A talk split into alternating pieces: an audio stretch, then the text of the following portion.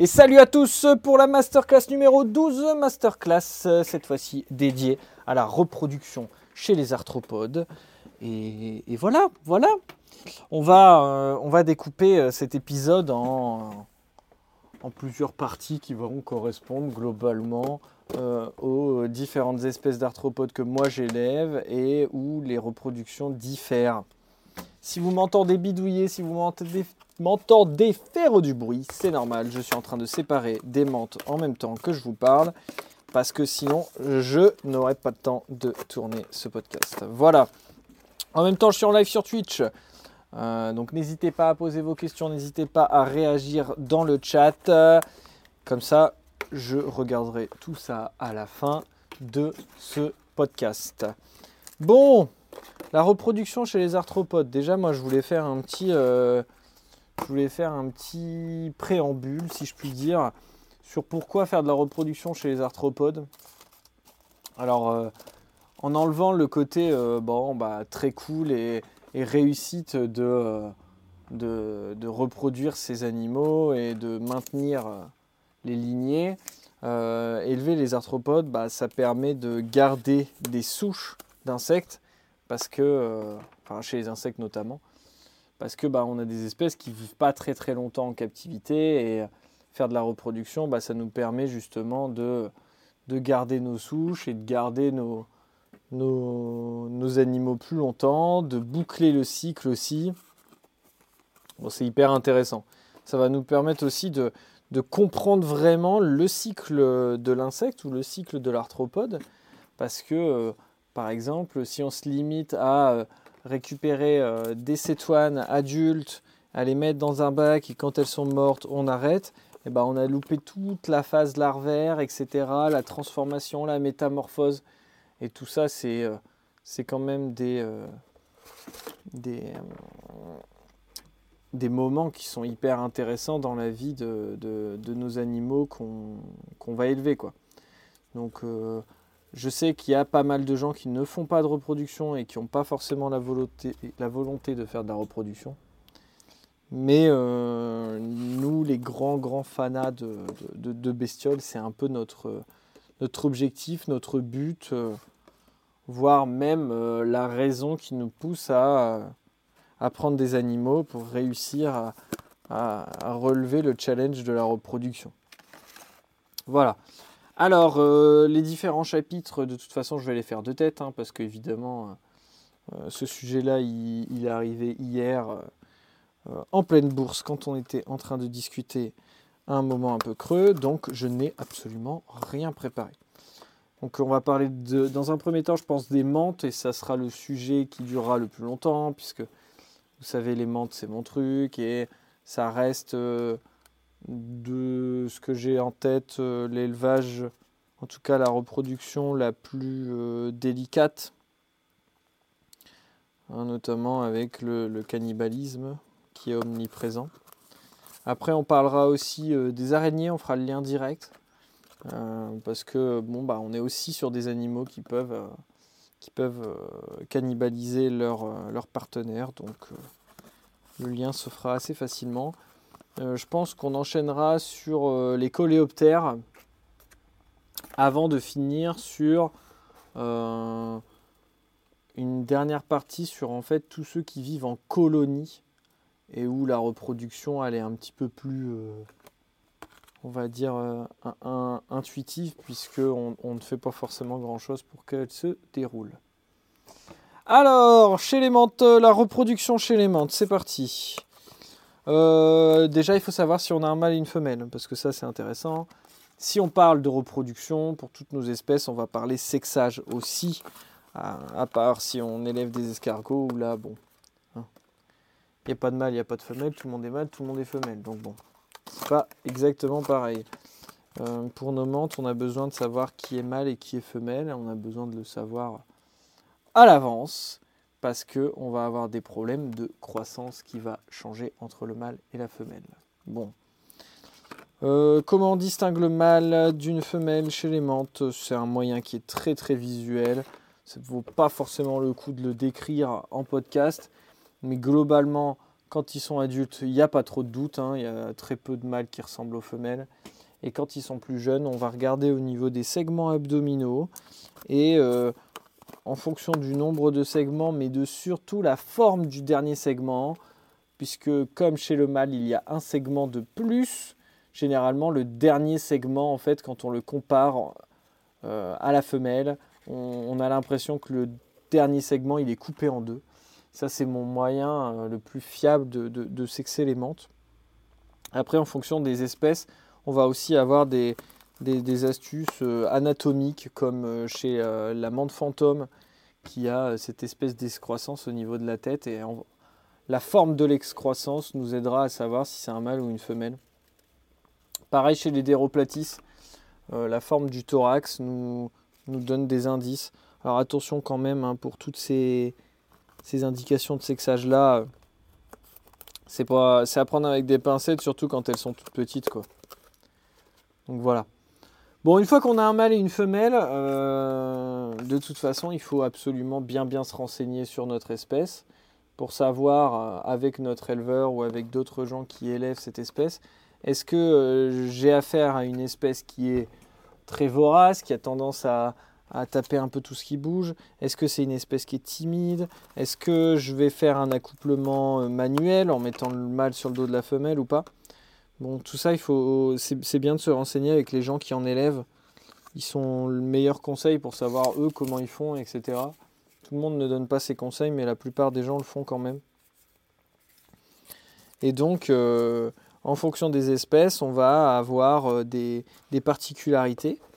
Il faut savoir que chez les menthes, la plupart des mâles muent plus rapidement, en tout cas, vont passer adultes plus rapidement. Alors, soit parce qu'ils ont moins de mues que la femelle ou alors parce qu'ils les passent plus vite, ils se développent plus vite. Parce que bah, quand on est un mâle et qu'on a une morphologie plus fine que, que la femelle, on a besoin de moins de nourriture pour se développer et aller à l'âge adulte.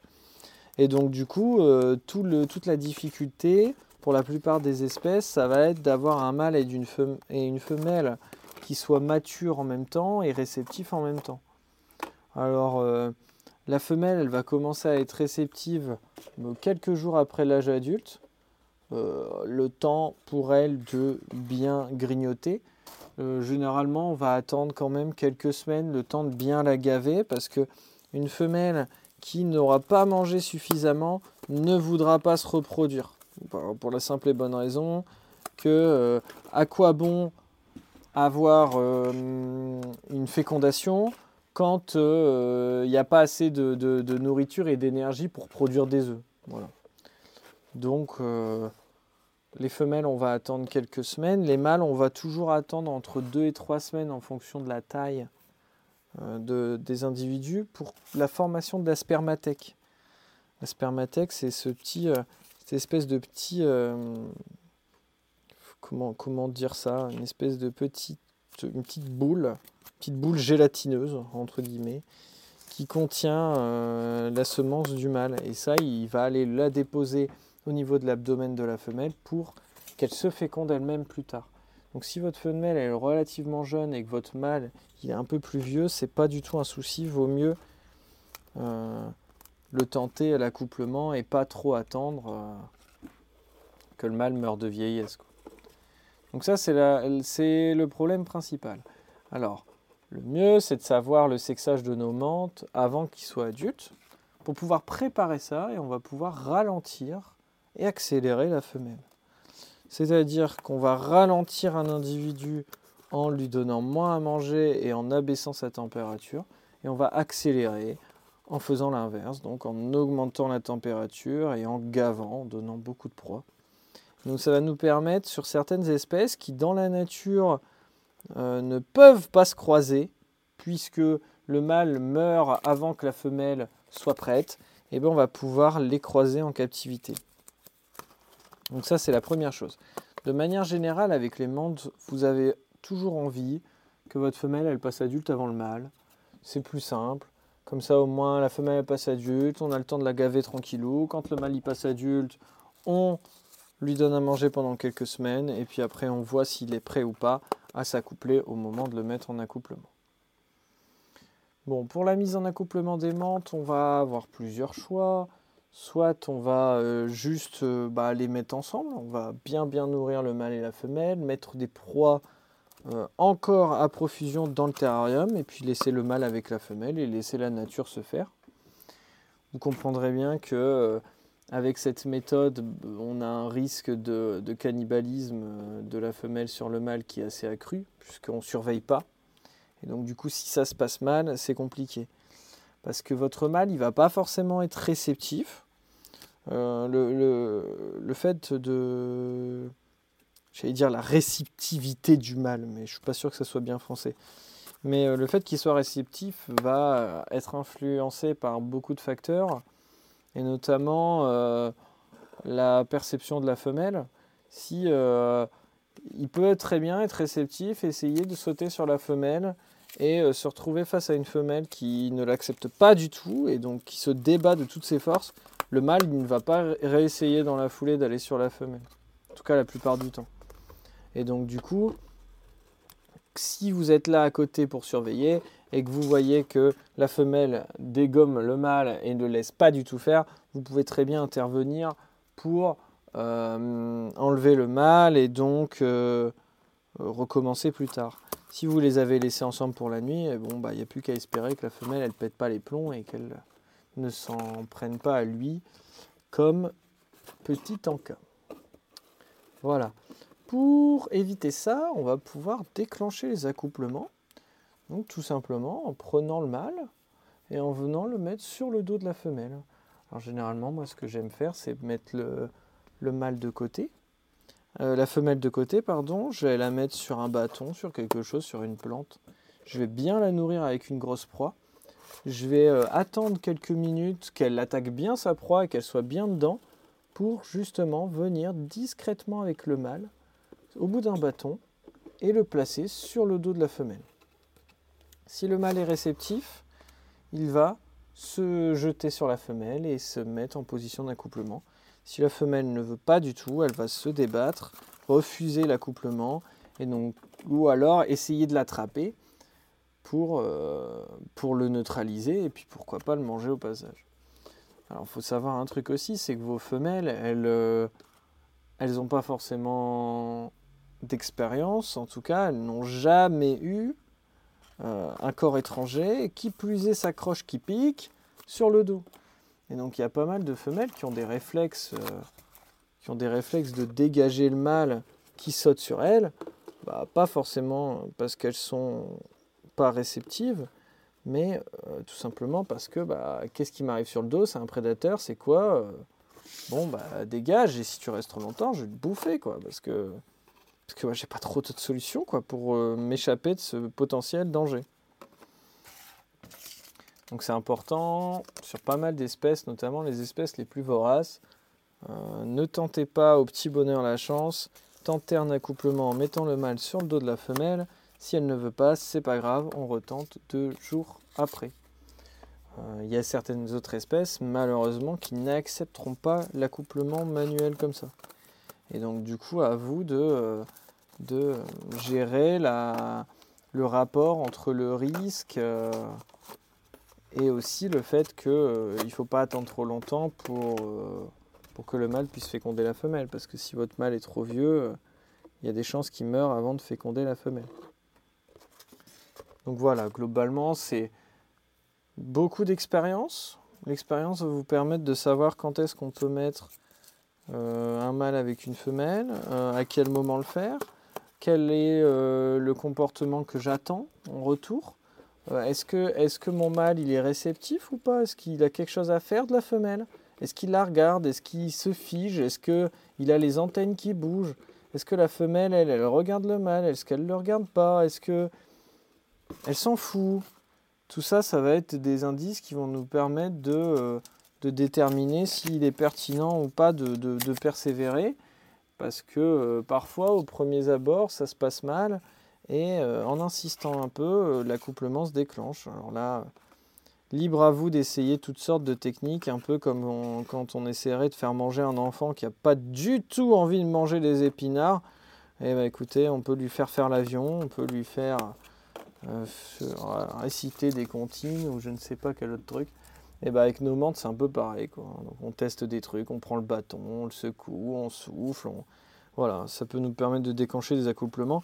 Il faut savoir un truc, c'est que la plupart du temps dans la nature, euh, le mâle, il va, il va attendre que la femelle bouge pour pouvoir se mettre en mouvement dessus.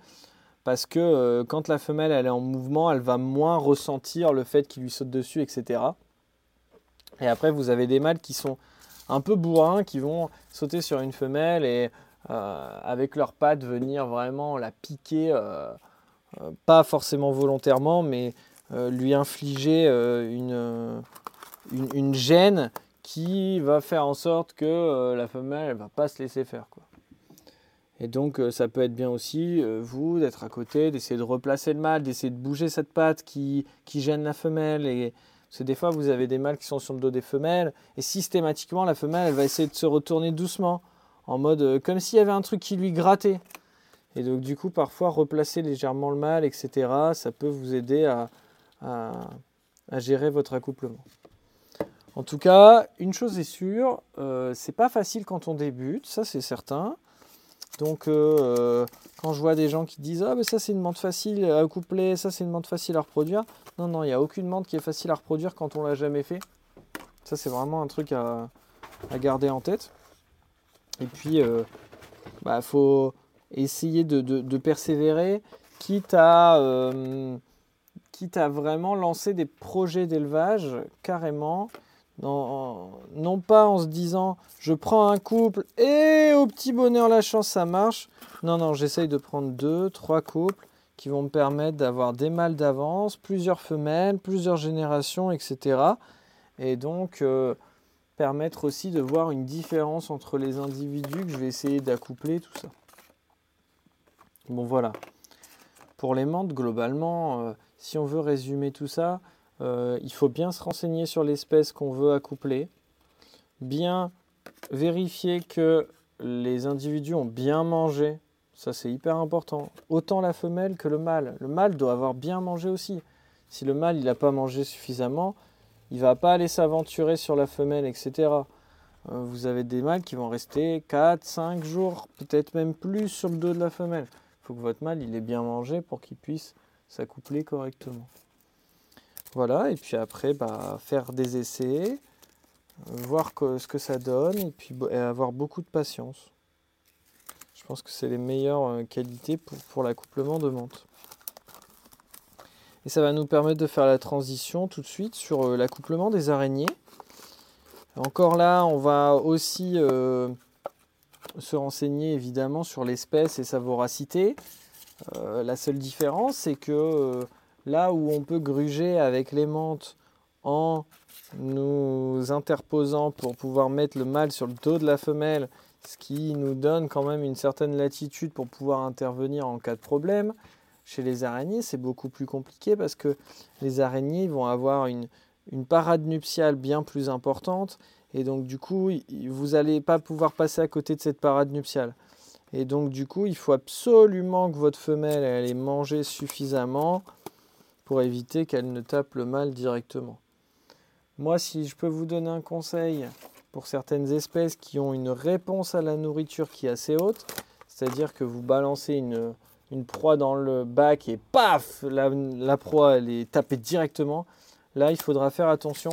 Et euh, moi, j'aime euh, désensibiliser mes araignées en, euh, en, venant les embêter, etc. relativement souvent, quelques semaines avant l'accouplement, pour leur dire Eh oh, tu vois là maintenant, là, là, c'est pas l'heure de bouffer. Là, j'arrive avec mon bâton, je passe à côté, je nettoie, je, je, je fais des choses dans le terrarium et ça ne veut pas dire que je vais te filer à bouffer.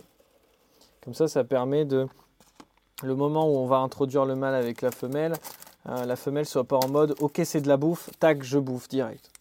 Voilà. Chez les araignées, on a des, euh, des, des, phénomènes de phéromones qui sont beaucoup plus importants que chez les menthes et qui sont absolument nécessaires au processus de l'accouplement.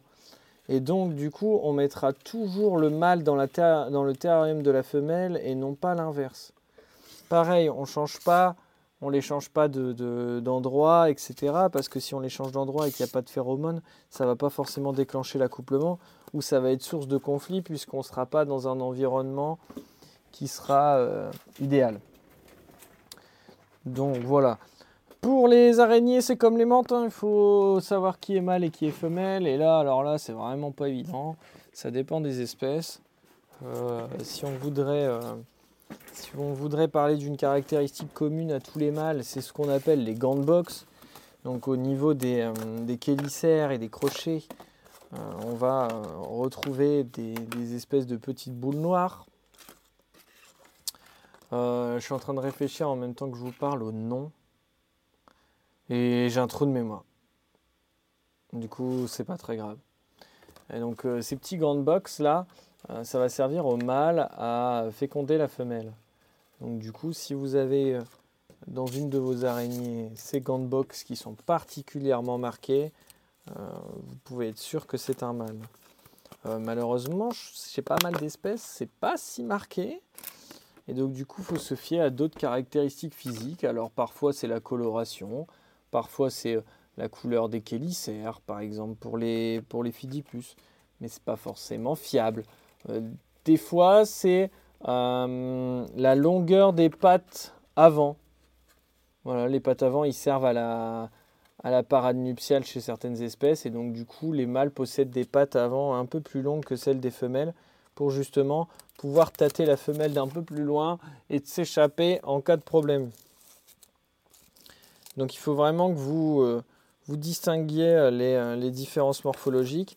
À savoir aussi qu'il y a une différence morphologique qui sera absolument évidente, c'est quand vos araignées seront adultes et que votre femelle commencera à avoir des œufs.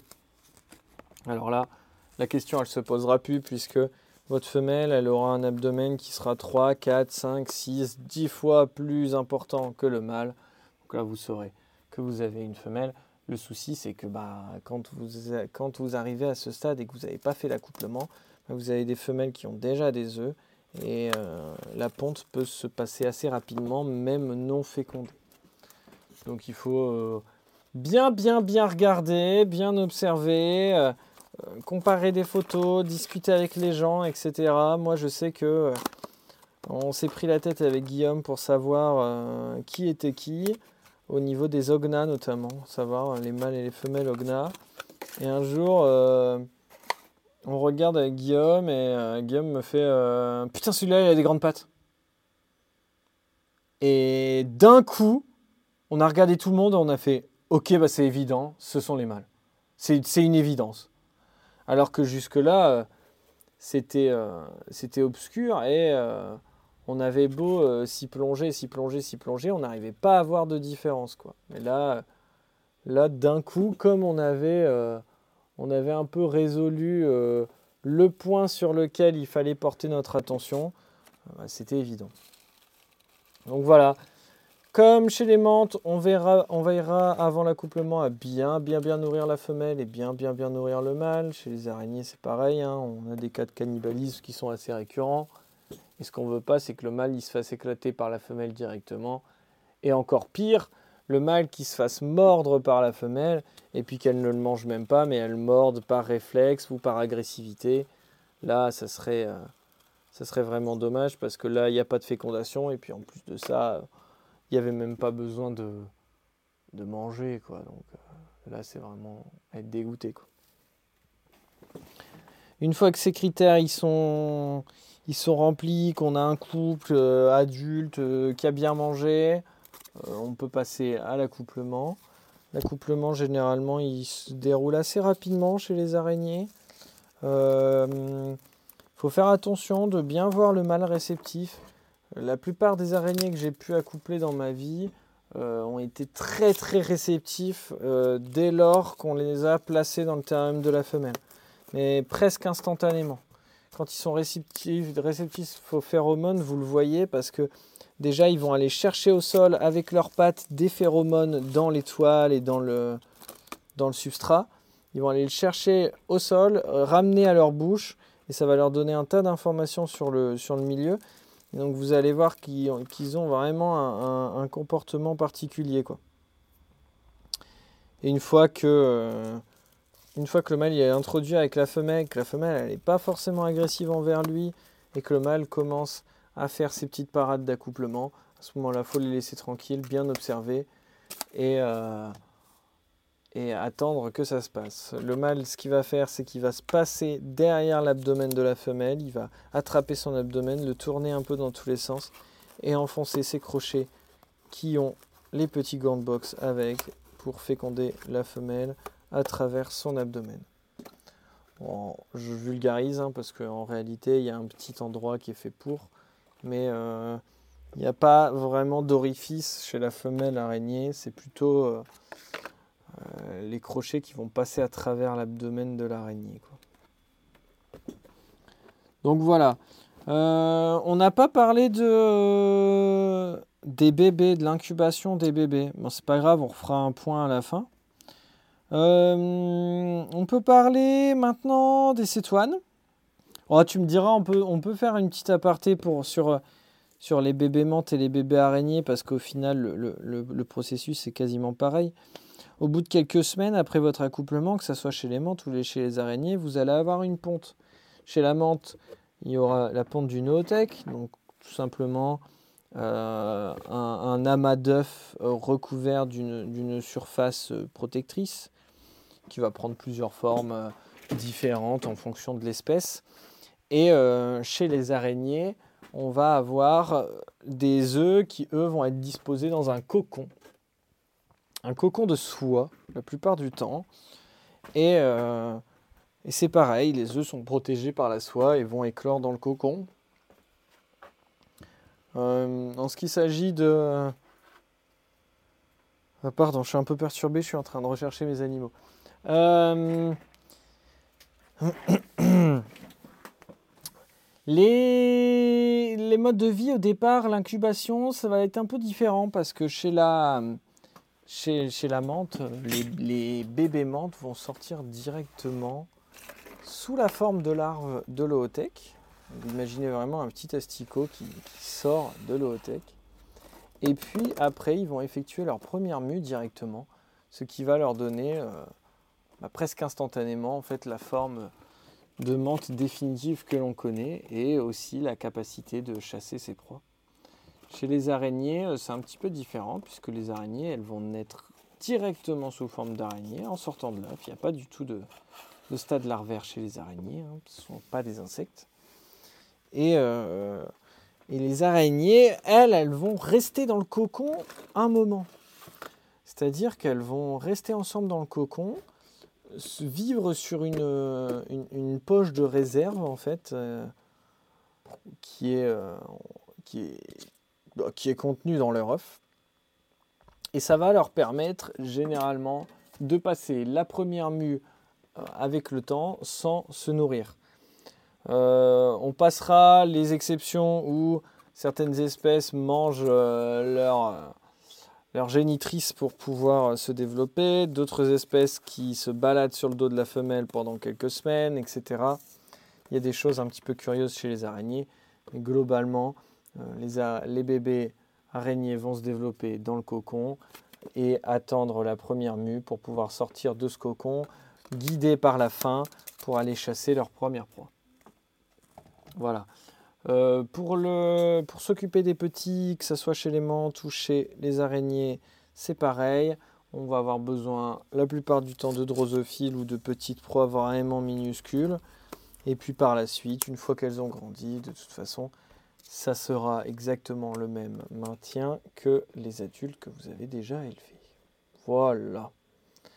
Euh, incubation, est-ce qu'on met en incubateur? Ça, c'est une bonne question. Ça dépend vachement des espèces. On n'a pas forcément besoin d'une humidité très importante chez les insectes et chez les arachnides. Par contre, il y a quand même besoin d'une certaine humidité.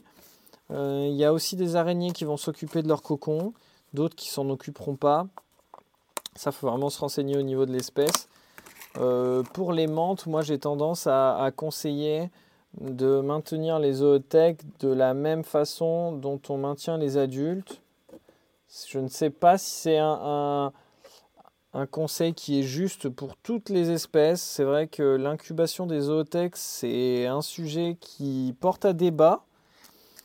Euh, non pas qu'il est polémique, mais euh, parce qu'on n'a pas trop d'infos sur vraiment l'utilité de l'incubation et sur euh, une amélioration du taux d'éclosion ou du taux de survie des jeunes en changeant ces paramètres d'incubation. Alors moi j'essaye de maintenir une atmosphère quand même relativement humide parce que sinon on a des bébés qui, peuvent être coincés dans le haut-tech. Et, et il faut faire très attention à avoir, même si on a une atmosphère humide, à avoir une boîte qui est très aérée, puisqu'on peut facilement avoir des problèmes de moisissure, surtout si les pièces chez vous ne sont pas très très aérées, euh, vous ne possédez pas de ventilation ni rien, ça va très vite, euh, il y a énormément de micro-organismes dans l'air, et euh, s'il fait chaud, humide, et qu'en plus l'aération ne bouge pas trop les spores, vous pouvez très vite avoir des, bactéries ou des moisissures qui vont coloniser vos zoothèques. Et puis après, une fois que la moisissure a colonisé l'ootech, c'est flingué. Donc voilà. Bon, la partie, la partie prédatrice euh, des, insectes et des arthropodes, c'est un peu le, point le plus compliqué, hein, puisqu'on a toujours ces problèmes de cannibalisation entre les individus. Maintenant, on va passer aux coléos. Alors, euh, les coléos, on va se limiter à ce qu'on connaît, hein, c'est-à-dire la cétoine, la lucane et les dynastes. Les coléos, il y a plus de 200 000 espèces sur la planète, il y a énormément de modes de reproduction différents. Moi, je pense notamment au bousier qui, est assez dingue, les femelles vont rouler une énorme bouse avant de venir la mettre sous terre, poser les œufs dedans et les larves se nourriront de la bouse euh, uniquement et ne bougeront pas.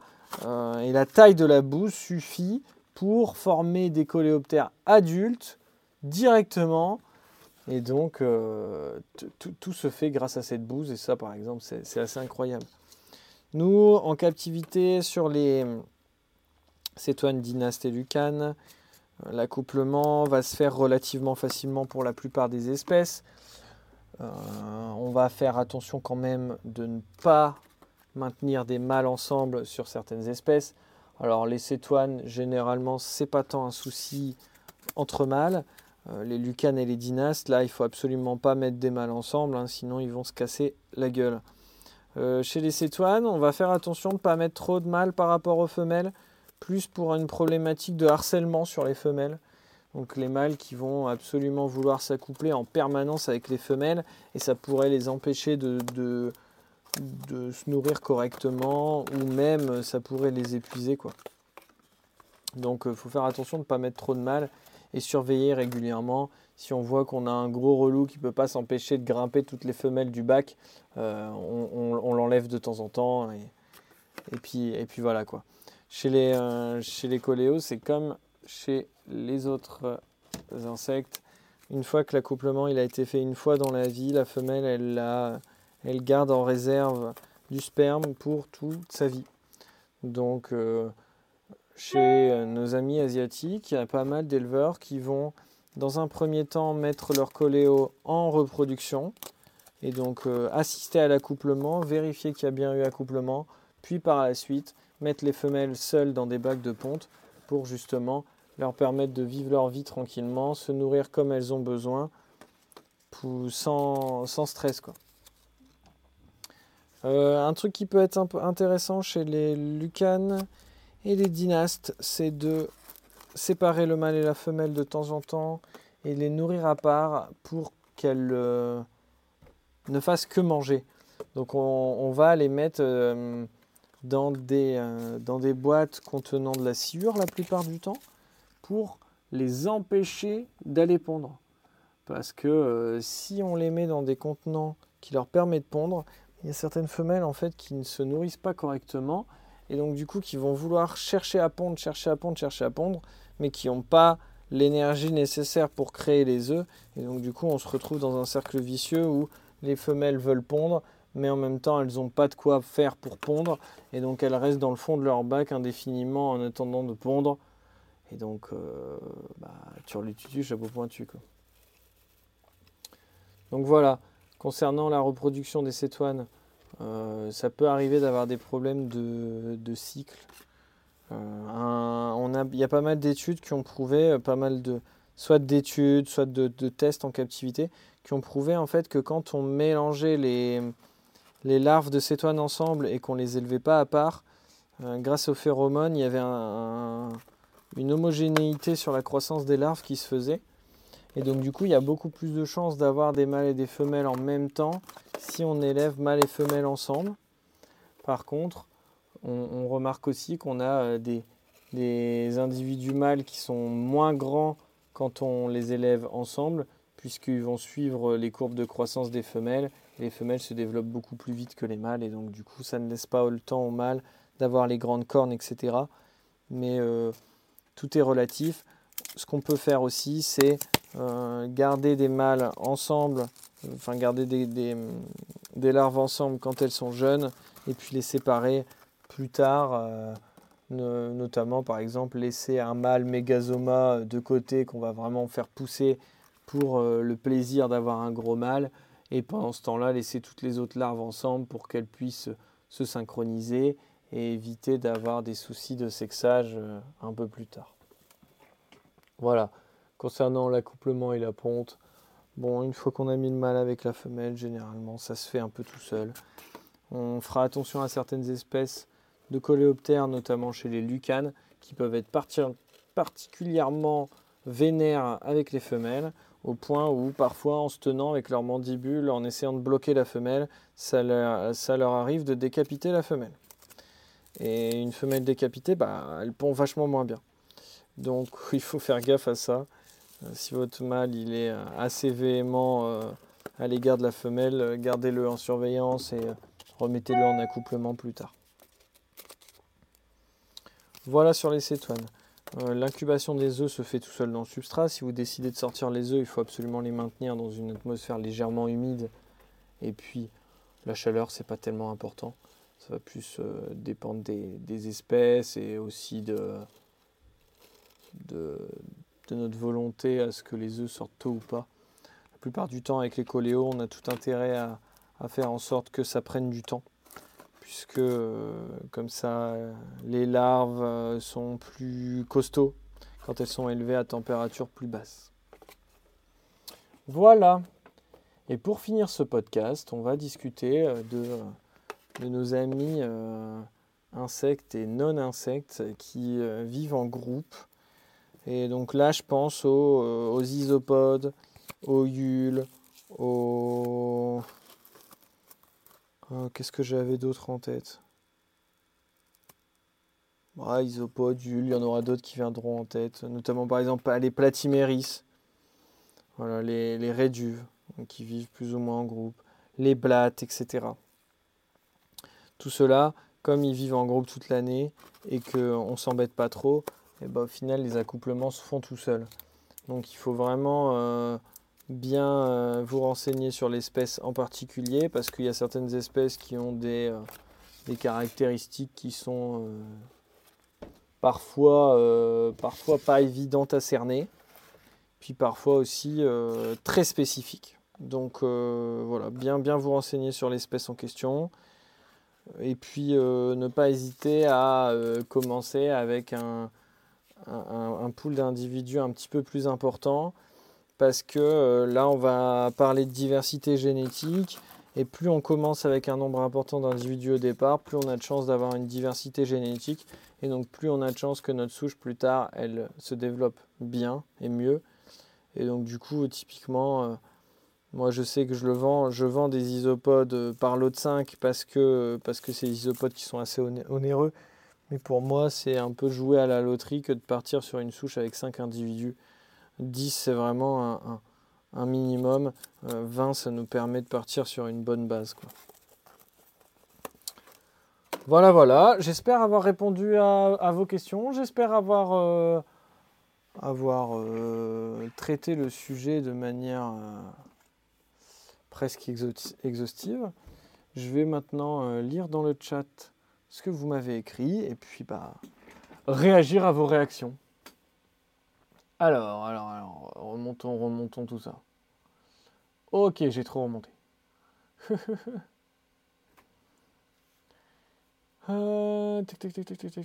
Euh, tu espères avoir une femelle dans ton lot de 5. Je ne sais pas de quoi tu parles. C'est pas grave. Il y a des chances que ta femelle est bien grosse. T'espères que ton mâle puisse se reproduire. Ah oui, oui, tu vois, tu, avec tes possétias, tu t'es retrouvé avec euh, le mâle bouffé. Ça, c'est vraiment le truc bête, quoi. C'est que méfiez-vous des espèces qui sont considérées ou euh, déclarées comme étant peu cannibales. Parce que euh, parfois, une espèce, elle est peu cannibale parce qu'elle a vraiment bien mangé ou parce que c'est une tendance globale, quoi. Ça ne veut pas dire que la femelle que vous avez sous les yeux, que vous allez mettre avec le mâle qui est sous vos yeux, eux sont pas voraces. Donc du coup, méfiez-vous, méfiez-vous vraiment. Prenez toujours beaucoup de temps pour bien bien nourrir vos animaux et toujours surveiller le, le rapport qu'ils ont entre eux. Salut à tous ceux qui sont arrivés pendant le podcast. Tu préfères la méthode Hunger Game, le mâle dans la boîte de la femelle? Bah oui, mais c'est toujours comme ça. C'est ce que j'expliquais avec les araignées. Non, j'ai dit l'inverse, parce que si j'ai dit l'inverse, ça c'est une belle connerie. Euh, après, si tu parles des menthes, oui, là c'est la méthode Hunger Game. là. Tu fais ça dans un flexarium. Flexarium, c'est vrai que ça peut être pratique. Moi, j'aime bien faire ça en liberté dans ma pièce, ça permet au mâle de s'échapper plus facilement. Vive la parthénogénèse. Ouais, j'avoue, t'as pas le problème du cannibalisme, mais bon, t'as d'autres soucis, hein. Les boxe, c'est les pédipalpes. Euh, boxe, c'est dans les chélicères. Je dis peut-être une connerie, j'espère pas. Pessetia, le cocon, si t'en as, il vaut mieux que tu le laisses ou tu l'enlèves. Alors, Pessetia, ça fait partie euh, des conneries que j'ai fait quand j'ai commencé. Il faut absolument laisser le cocon. La femelle s'en occupe. La femelle, elle va récupérer de l'eau, elle va l'hydrater et surtout, elle va ouvrir le cocon pour les petits. Donc, si tu l'enlèves, c'est mort.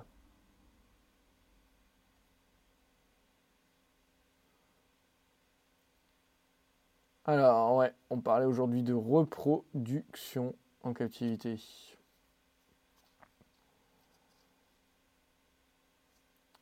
Alors, euh, qu'est-ce qu'on a d'autre?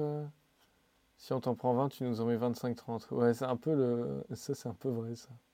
Je devrais pas, après, au bout d'un moment, je... Je... Je clash sur mon business, quoi. C'est pas sur les pattes avant, plutôt? Bah... Non, les gars. Vous me mettez un doute, en fait. Vous me mettez un doute. Mais... Ou alors c'est sur les pédipalpes, mais... Vous mettez un doute, mais normalement... Alors, sur les pattes avant, non, ça c'est sûr. Ça c'est sûr que ça peut pas être sur les pattes avant, puisque c'est vraiment sur les... sur les autres pattes, mais alors est-ce que... Est-ce que c'est vraiment... Non, c'est peut-être sur les pédipalpes. hein. Ouais, je sais pas pourquoi je dis chélicère, j'ai perdu le terme, mais c'est peut-être bien plus sur les pédipalpes, hein, nos gants de boxe. Sur nos fausses pattes, sur, les pédipalpes, c'est sûr. Mais pourquoi j'avais euh, en tête? Parce que les chélicères jouent un rôle dans l'accouplement des araignées. Bah écoutez, il faudra qu'on se renseigne plus sur, cette, euh, sur ce point bien précis. Allez, c'est fini pour aujourd'hui. J'espère que ça vous a plu ce petit podcast sur euh, la reproduction euh, de nos arthropodes en captivité. Et, euh, et puis voilà, à bientôt, euh, à lundi prochain. Et puis sinon, on se retrouve en live tous les jours sur Twitch entre 16h30 et 17h. Allez, ciao